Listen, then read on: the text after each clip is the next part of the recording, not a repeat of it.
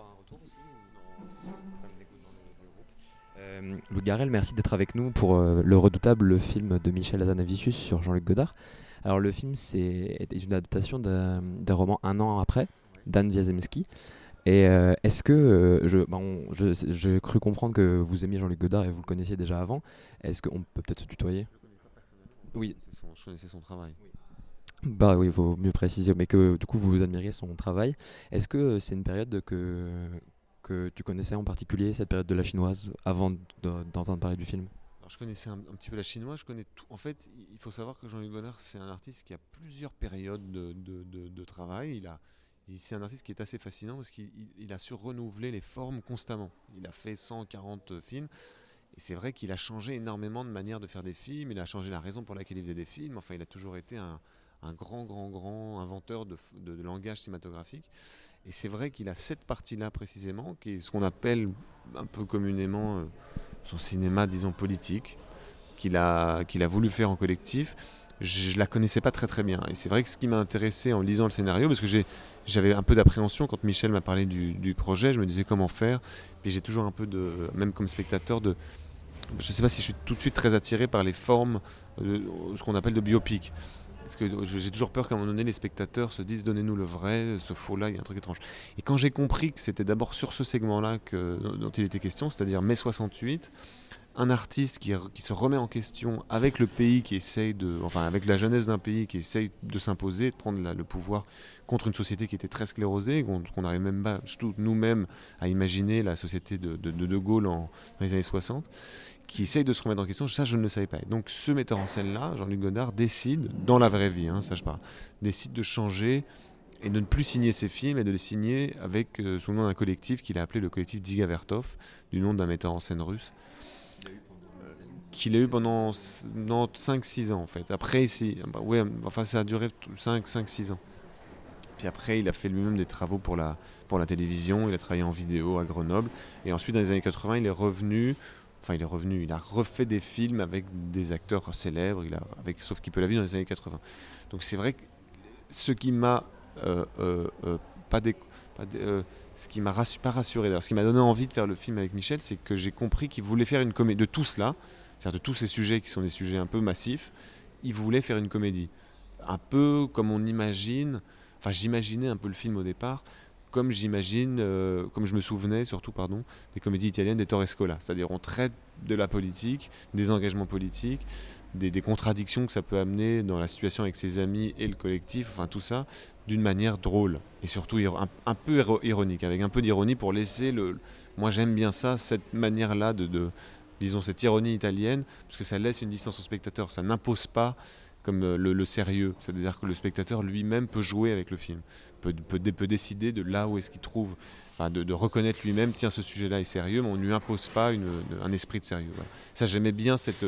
Et même pour le jeu avec le personnage qui est évoqué dans le film, qui est un, jeu autour de l'image de Jean-Luc Godard, de la, de, la, de, de, l'iconographie des films de Jean-Luc Godard, puisque là on, on, plonge un personnage dans son univers à lui, c'est-à-dire dans l'univers de Godard.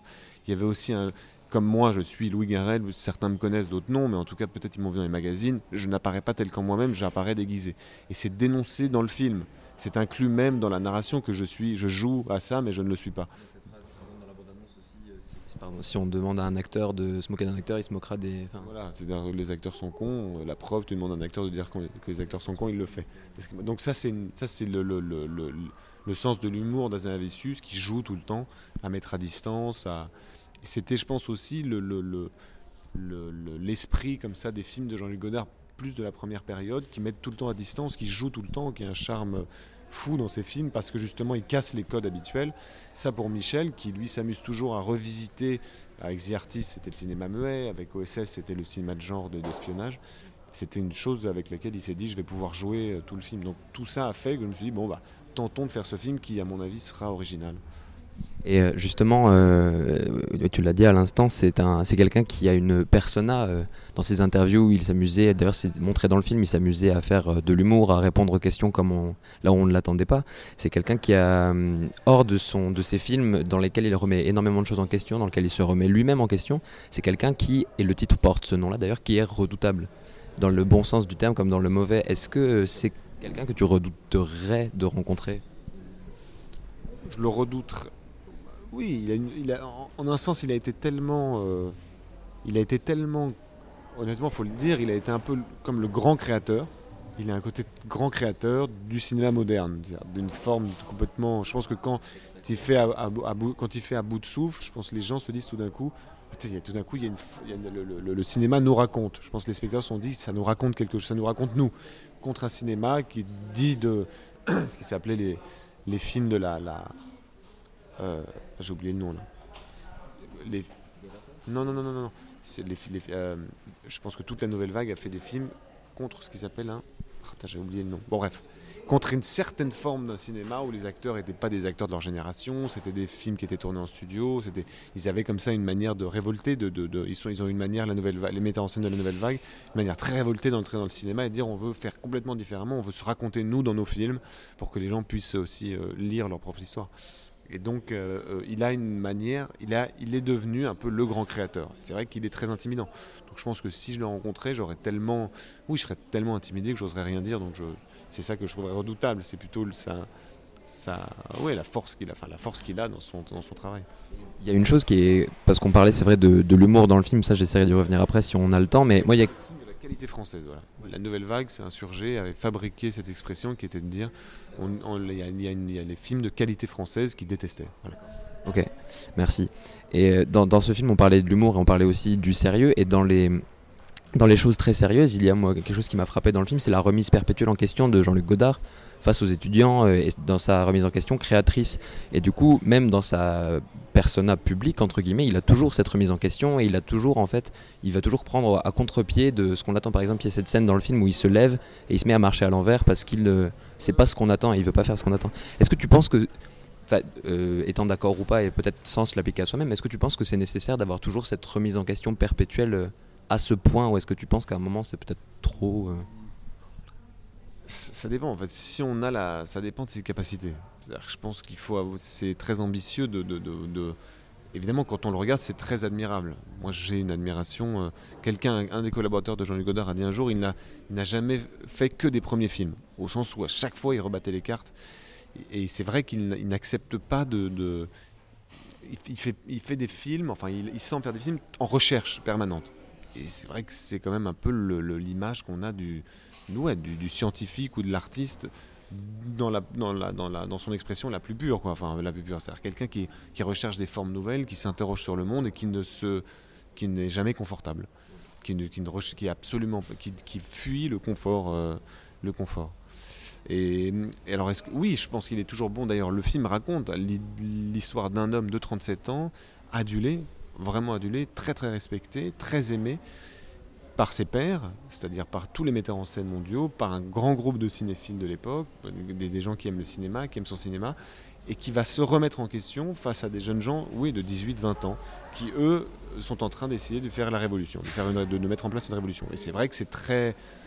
Il y a quelque chose de très émouvant de voir ça. Il y a quelque chose tu te dis... Euh, enfin en imaginant ça, tu te dis quelle, euh, quelle audace.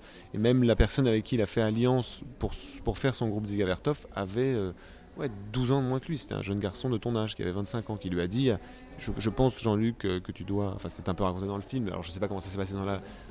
Le journaliste du monde diplomatique, Jean-Pierre Gorin, qui a, fait aussi des films par la suite.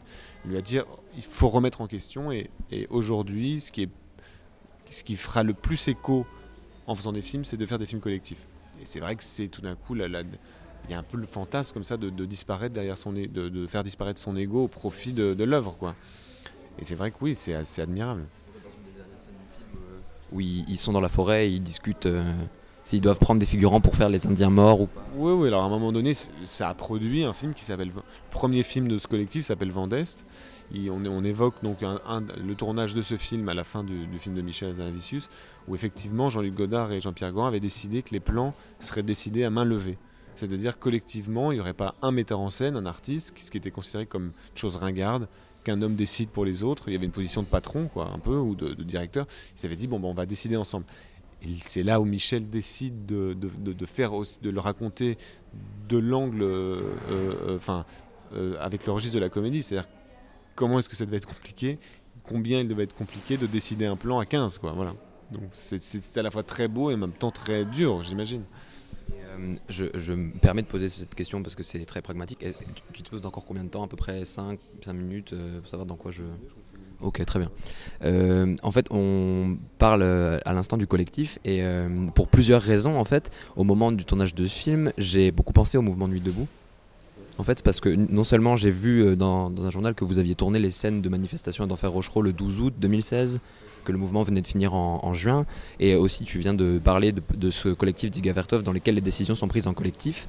Et il y a une réalisatrice, Mariana Otero, qui a fait un film sur euh, justement l'Assemblée qui parle de l'Assemblée de Nuit Debout et de justement ce collectif de. Mariana Otero, elle s'appelle? Mariana Otero. Comment, comment il s'appelle son film? Il s'appelle L'Assemblée je, bah, je, te donnerai les. Ouais, tu peux, il est distribué, il a été projeté à l'ACI de, Cannes. Et c'est un excellent film euh, sur ça, mais ça, c'est un autre, sujet. Et justement, je voulais te poser la question si j'ai lu, dans, enfin, vu dans des interviews que tu avais parlé de front de gauche au moment de ton lycée, etc., de, de, personnes militantes qui s'étaient approchées de toi.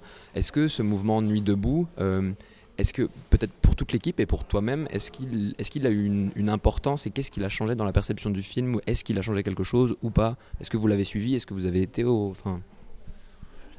Oui, oui, non, évidemment, j'ai été euh, voir, comme beaucoup de, Parisiens, ce qui se passait à Nuit debout, parce que c'est-à-dire, je pense qu'il est toujours nécessaire dans une société que tout d'un coup, ou dans cette euh, l'organisation de, division générale, c'est vrai qu'on est tous très divisés les uns les autres, que chacun a des intérêts qui en tout cas nous, enfin nous, un certain système, je dirais personne en particulier, parce qu'il n'y a pas quelqu'un, le système c'est une chose qu'on décide ensemble, qu'on fait malgré soi, nous divise. Et quand un mouvement comme ça apparaît, collectif, qui est trans-sociétal, on pourrait dire où plein de gens de plein d'horizons différents se réunissent et disent tiens, faisons quelque chose ensemble, il y a quelque chose d'immensément émouvant, parce qu'on se dit enfin, euh, euh, il y a quand même une communauté humaine quoi, qui se met en place. Donc ça a toujours été très. Ouais, je pense que c'est euh, nécessaire et espérons qu'à un moment donné, c'est. Moi j'ai la sensation maintenant, ce que je me suis dit, c'est que je, sais que ma génération, par exemple, a été très admirative et un peu complexé vis-à-vis de mai 68.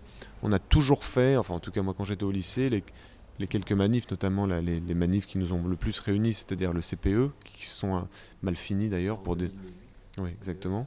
Ça a été ça a été à la fois très beau et en même temps un peu il y avait quelque chose d'un peu triste on, a, on, espère on espérait toujours on avait il me semblait dans ma tête on avait le souvenir de mai 68 et encore une sorte de, de nostalgie ou d'images qui nous restaient de cette période. J'ai l'impression qu'avec euh, la génération des gens de 20 ans maintenant, à laquelle tu fais partie, je pense que ça est en train de disparaître. Enfin, que vous l'avez moins en tête et qu'il y a de nouvelles, il y a de nouveaux, euh, nouveaux espoirs, de nouveaux rêves et de surtout de nouveaux pragmatismes et de nouvelles logiques qui apparaissent. Donc j'ai beaucoup de, ouais, j'ai, eu beaucoup d'admiration pour le mouvement et j'espère qu'à un moment donné, euh, il, réapparaîtra sous une forme pacifiste et, très, comment on appelle ça, fertile. Oui, c'est ce que, ce que d'ailleurs euh, tu dis dans le film euh, sous les traits de Jean-Luc Godard, c'est que quand quelqu'un te vient te dire, je ne sais plus exactement si c'est Michel Rosier ou si c'est quelqu'un d'autre, mais qui vient te dire que le mouvement est fini, il est mort, et toi tu lui réponds non, au contraire, il est là, il est présent dans les, dans les têtes, dans les mémoires, et il va renaître.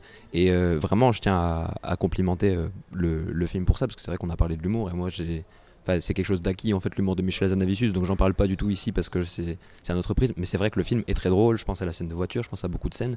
Mais en fait, ces scènes de sérieux là, moi, ça m'a ça m'a fait revivre le nuit debout que j'ai vécu en fait.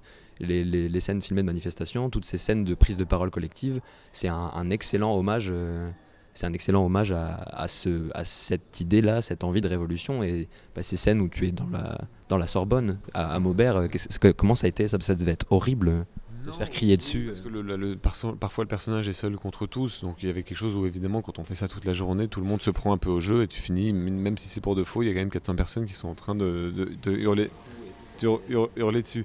Non mais c'est vrai que je, sentais que Michel avait une sorte de, de joie à recréer ce mouvement, qu'il a eu l'impression de, de, refaire vivre sous sa forme joyeuse. Parce que c'est vrai que dans les esprits, mai 68 a été une sorte de alors je pense que c'est un peu différent parce que je pense qu'il n'y a pas un mouvement, tout le monde n'est pas, pas d'une seule voix. Il y, avait tellement de, des, gens très différents qui étaient investis de manière plus ou moins dans le, dans le mouvement. Mais c'est vrai que j'imagine que quand tu dis, euh, même quand le mouvement médiatiquement est moins présent, je pense notamment à Nuit debout, je pense qu'il a, il planté des graines dans la tête de plein de gens et que ces graines-là poussent et en fait euh, arrivent à, bouger les lignes en fait. Oui, oui, je pense, je pense que oui, je pense que Lordon sur ce, sur ce terrain-là, il a raison. Euh, une autre question euh, complètement, complètement différente. Il y a deux interviews euh, télé que j'ai revues sur internet qui vous lient, Jean-Luc Godard et, toi. C'est qu'il a parlé dans une interview de pureté.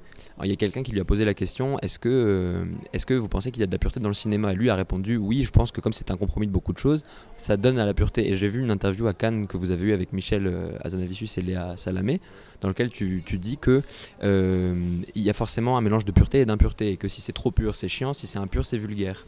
Est-ce que, dans est-ce que tu pourrais, dans, dans, ce film-là précisément, Le Redoutable, qu'est-ce qui est pur et qu'est-ce qui est impur si, si, pour toi? Oui, ouais, bien sûr. Non, impur, c'est au sens où. Je dis c'est impur parce que c'est ça, c'est avec l'idée qu'on se fait d'une entreprise artistique qui serait euh, désintéressée. Le cinéma, c'est un art qui est aussi lié à l'industrie. Donc, c'est une forme impure au sens où il y a, y y a de l'argent en jeu. Donc, forcément, c'est euh, un, une entreprise commerciale aussi. Bon, ça, c'est la. Ça, c'est peut-être l'impureté, c'est peut-être un grand mot, mais en tout cas, c'est le, c'est la chose avec laquelle il faut, non, non, mais pas du tout. Non, mais j'y pense pendant que tu me poses la question. Donc il y a cette chose à négocier. L'impureté, non, ce serait pas une forme impure. Il y a peut-être un, pour des gens qui sont très, qui aiment beaucoup le cinéma de Jean-Luc Godard, pour qui c'est très intéressant. Il y a une forme aussi de religiosité dans la, pratique artistique ou même dans l'amour qu'on a pour certaines œuvres. Et ça, je le comprends parce que je l'ai moi-même. Peut-être ce film-là, pour certaines personnes, est impur au sens où euh, cette, moi, la distance que, qu'apporte la légèreté du film, je trouve est nécessaire. Pour d'autres personnes, peut-être cette distance-là et cette légèreté-là est impure ou, ne rend pas assez hommage au, travail de, au travail de cet artiste. Peut-être c'est ça l'impureté du film.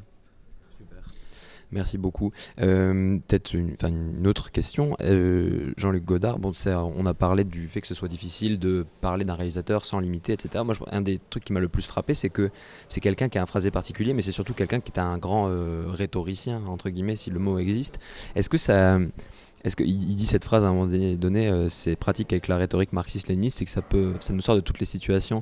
Est-ce que, euh, est-ce que du coup, sa, rhétorique, sa dialectique, est-ce que ça a été très dur? Est-ce que c'est quelque chose de très plaisant? Est-ce que c'est quelque chose de très difficile à aborder? Comment, comment on fait Il a un esprit tellement, euh, il est aussi, c'est-à-dire quand on le voit comme ça, il aime bien la dispute, mais au sens noble, c'est-à-dire il aime bien se confronter. Par exemple, c'est je sais qu'il y, a par exemple dans la vie réelle un, écrivain qui s'appelle Zgadansky, Stéphane, qui a écrit un livre contre le cinéma, et notamment dans son livre, il disait du mal de Jean-Luc Godard. En gros, Jean-Luc Godard l'a appelé, lui a dit Allons faire une émission de radio et parlons.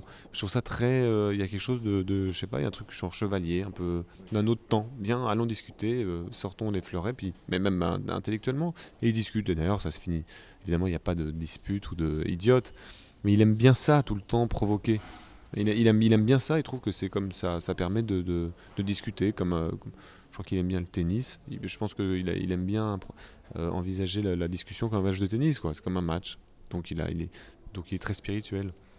Mais c'est à aborder, là c'était plutôt les, dialogues de Michel étaient aussi des dialogues faits euh, pour fabriquer des petits conflits, c'est-à-dire qu'une scène elle est drôle, en tout cas elle devient intéressante s'il y a un conflit, s'il y a, quelqu'un qui, qui dit une chose puis l'autre qui n'est pas d'accord puis ça s'affronte. Mais comme le film aussi parle beaucoup, le personnage parle beaucoup énormément dans le film, il s'agissait de prendre un plaisir à dire ces mots-là qu'on n'a plus l'habitude de dire, comme, euh, je sais pas, euh, révisionnisme bourgeois, des trucs ça, qui sont vraiment, qui appartiennent, qui sont le, langage de l'époque. Ça, c'était comme de la, une, musique de jazz de l'époque à dire. Euh, à, ton avis, il a, il a perdu quand ce, ce jeu, jeu zozotement qu'il avait? Parce que dans les dernières interviews, il l'a il l'a plus quand est-ce qu'il s'en est débarrassé oh, non, non, non, non, mais je bah, il, a, changé aussi parce que ça, c'est une. Là, on évoque une partie de. Enfin, on fait, on fait référence à une partie de sa vie où il est, complètement différent. Les gens changent tellement, donc euh, il est plus comme il est, enfin comme il était à ce moment-là. Euh, peut-être une, dernière question. Euh, une des choses que j'ai le plus vu dans les, dossiers de presse, dans les interviews, c'est euh, le rapport différent que vous avez eu peut-être avant le film, Michel et toi, sur la perception de Jean-Luc Godard. notamment avec ses phrases on s'en fout, lui on s'en fout enfin bref. moi par exemple, la première chose que j'ai vue de Jean-Luc Godard, c'est Histoire du cinéma. J'étais en classe prépa et on m'a montré Histoire du cinéma et voilà ça a été très difficile. Il y avait cette voix qui, revenait sans cesse, c'est pour une machine à écrire. J'imagine que tu l'as vu. Voilà, bon, on a vu les 6 heures d'un coup et ça a été très difficile. C'était un, prof de, de spé cinéma. Donc euh, voilà, ça, a été, et honnêtement, ça a été très difficile. Et j'ai longtemps euh, associé Jean-Luc Godard à une figure très. Euh, pas, ni, ni élitiste, ni mauvaise, ni péjorative. Mais en tout cas, ça a longtemps été quelque chose que j'imagine comme, un exercice très difficile. Est-ce que. Tu, tu, penses, toi, que c'est quelqu'un dont on a besoin de défricher le travail? Parce que moi, je, je pense que en dehors de tout cet humour, c'est quelque chose que le redoutable fait très bien. C'est-à-dire que quelqu'un qui connaît peut-être mal Jean-Luc Godard va avoir envie d'explorer une nouvelle période. Est-ce que tu penses que c'est nécessaire ou au contraire il faudrait laisser euh, Il me semble que le film est assez grand public, je pense, pour être euh, regardé autant par des gens qui connaissent très bien, euh, qui peuvent ne pas être d'accord, qui peuvent être d'accord, que ça peut amuser, que ça ne peut pas amuser, que des gens qui ne connaissent pas du tout ou même qui ont peut-être qui ont commencé, euh, enfin qui, ont, qui, ont, vu des œuvres de Jean-Luc Godard qui sont pas les plus faciles quand on n'a pas l'habitude. Et je pense que même si on n'a pas vu de film de Jean-Luc Godard, on peut tout à fait regarder le film. Et, et en espérant, puisque moi, le, les spectateurs, les premiers spectateurs pour lesquels j'ai eu envie de faire le film, c'est pour les gens de 20 ans. C'est toujours comme ça. Je me suis dit, tiens, j'aimerais bien que les gens de 20 ans voient ce film. Donc euh, le, le, le, plus il y aura des gens de 20 ans, le plus des gens que ça intéressera aussi de de découvrir, tiens, qui est cet artiste qui est assez unique dans l'histoire, qui a fait autant de choses, qui a pris autant de positions différentes, qui a autant changé, autant réfléchi l'histoire de l'image, du rapport entre une image et un son. Ça sera, ça sera une, victoire. Et est-ce que tu te souviens de quelle était ton entrée dans sa filmographie? Euh, oui, moi c'est par Jean-Pierre Léo. J'ai vu, parce que j'aimais beaucoup la manière dont Jean-Pierre Léo jouait, et donc j'ai vu le premier film que j'ai vu, ça non, à 12 ans, j'ai vu Hélas pour moi, un film avec Gérard Depardieu, qui était un peu, qui était un peu compliqué pour un, garçon de 12 ans. Non, et après, c'est Masculin Féminin, qui est un film voilà, que j'ai revu il n'y a pas longtemps, qui est ah, bah, génial. Voilà. Merci beaucoup, Louis.